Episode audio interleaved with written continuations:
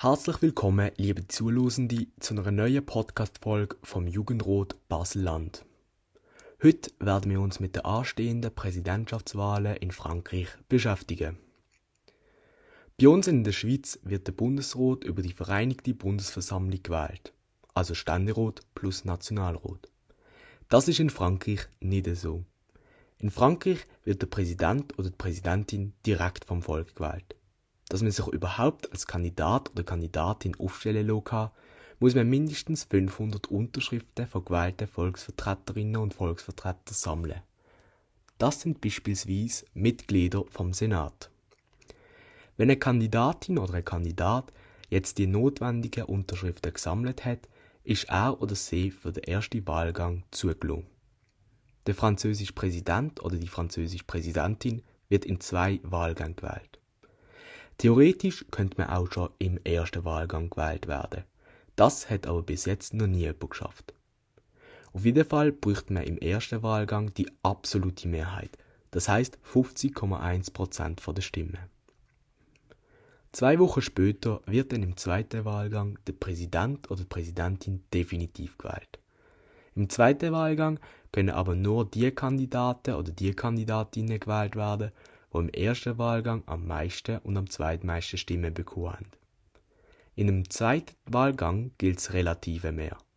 Das heißt, die Person mit mehr Stimmen wird gewählt. Am 10. April ist der erste Wahlgang durchgeführt worden. Dort hat sich der aktuelle Präsident Emmanuel Macron mit 27,8% von allen Stimmen sowie Marine Le Pen mit 23,1% der Stimmen durchgesetzt. Doch wer sind die zwei Kandidierenden und für was stehen sie überhaupt ein? Der Emmanuel Macron ist Mitglied in der Partei La République en Marche. Die Partei ist übrigens von ihm 2016 selber gegründet worden. Der Macron steht für Wirtschaftskompetenz, gesellschaftspolitischen Liberalismus und eine pro-europäische Haltung. Seine Konkurrentin ist Marine Le Pen. Sie ist langjährige Parteichefin von der Rassemblement National. Die Partei wird als rechtsextrem eingestuft.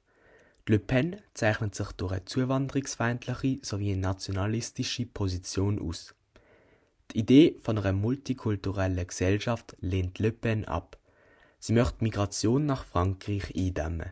Sie sieht darin eine Gefahr für die innere Sicherheit und die nationalen Werte. Übrigens, das Duell zwischen Emmanuel Macron und Marine Le Pen hat es 2017 schon einmal gegeben. Dort hat sich der Macron mit 66% durchsetzen. Im Moment sieht es aber spannender aus. Der Emmanuel Macron hat nach Umfragen Stand 15. April 54% der Stimmen. Also nur knapp 8% mehr als Marine Le Pen. Der zweite Wahlgang wird in einer Woche, also am 24. April, stattfinden. Bis dahin bleibt spannend. Vielen Dank fürs Zuhören. Schön sind ihr dabei gewesen. Bis zum nächsten Mal in zwei Wochen.